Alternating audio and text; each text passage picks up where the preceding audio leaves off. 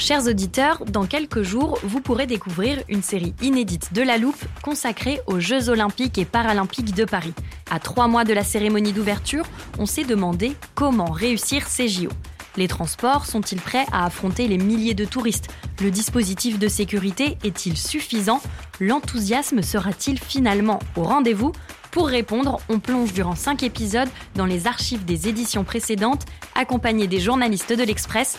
C'est à retrouver à partir du 13 mai sur toutes les plateformes d'écoute. When you're ready to pop the question, the last thing you want to do is second guess the ring.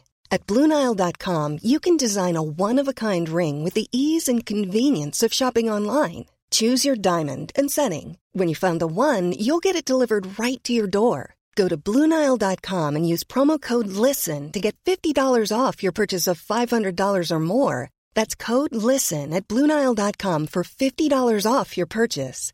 Bluenile.com code LISTEN.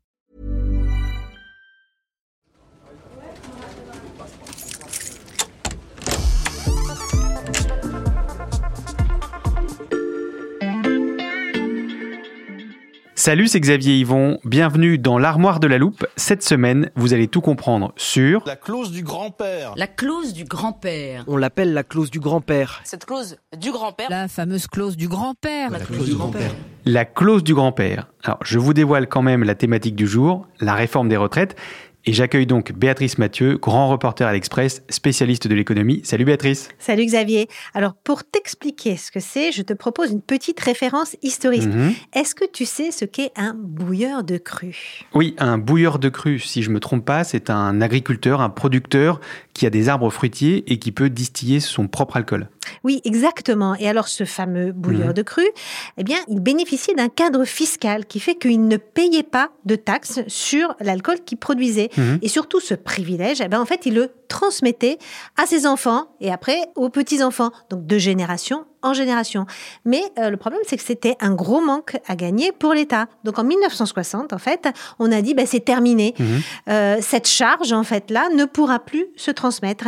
Et on appelle ça maintenant la clause du grand-père, car c'est resté dans les mains du grand-père ou de la grand-mère. D'accord, mais Béatrice, je vois pas très bien le rapport avec les retraites. Tu vas vite comprendre.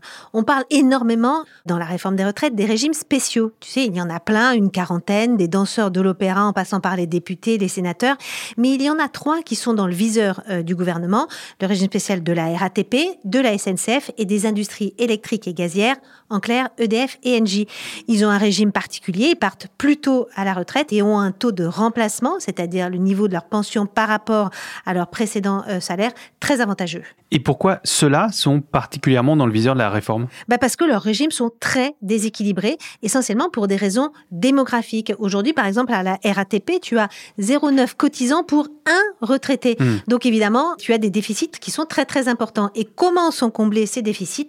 Eh bien, c'est le régime général, c'est-à-dire toi et moi, Mhm. qui, avec euh, nos cotisations, ben, ça sert en partie à financer ces régimes spéciaux. D'où l'idée de mettre fin à ces fameux régimes. C'est une demande de la droite et c'est une promesse de campagne de Macron. Donc concrètement, si on met fin à ces fameux régimes spéciaux, ça veut dire que tous les nouveaux salariés qui entreront dans ces entreprises-là dès que la loi euh, sera entrée en vigueur, eh bien seront au régime général et euh, ne seront plus euh, au régime spécial, contrairement aux autres qui sont encore dans l'entreprise. D'où l'expression de clause du grand-père. Comme pour les bouilleurs de cru, le régime spécial ne s'applique plus aux générations suivantes, mais uniquement aux anciennes. Tu as tout compris. Et cette clause du grand-père, Béatrice, elle est donc dans le texte de la réforme des retraites actuellement en discussion. Oui, bien sûr, mais elle ne fait pas l'unanimité. Et pourquoi? Bah parce que la réforme des retraites, c'est une réforme d'abord budgétaire. C'est ce qui a été annoncé par le gouvernement. Il faut faire des économies. Sauf que cette clause du grand-père, hein, eh bien, euh, telle qu'elle est dessinée aujourd'hui, elle ne fait pas faire des économies, ou en tout cas pas avant 70 ou 80 ans. Hmm. Car euh, les salariés aujourd'hui qui sont dans l'entreprise et les retraités vont rester dans leur régime spécial, dans Hmm. l'ancien régime. Il n'y aura que les nouveaux qui vont rentrer après la réforme qui basculeront dans le régime général. Or, eux, ils vont cotiser au régime général. Et donc, il y aura moins de cotisations qui tomberont dans la caisse du régime spécial, mais il y aura toujours autant Mhm. de personnes dont il faudra payer euh, les retraites.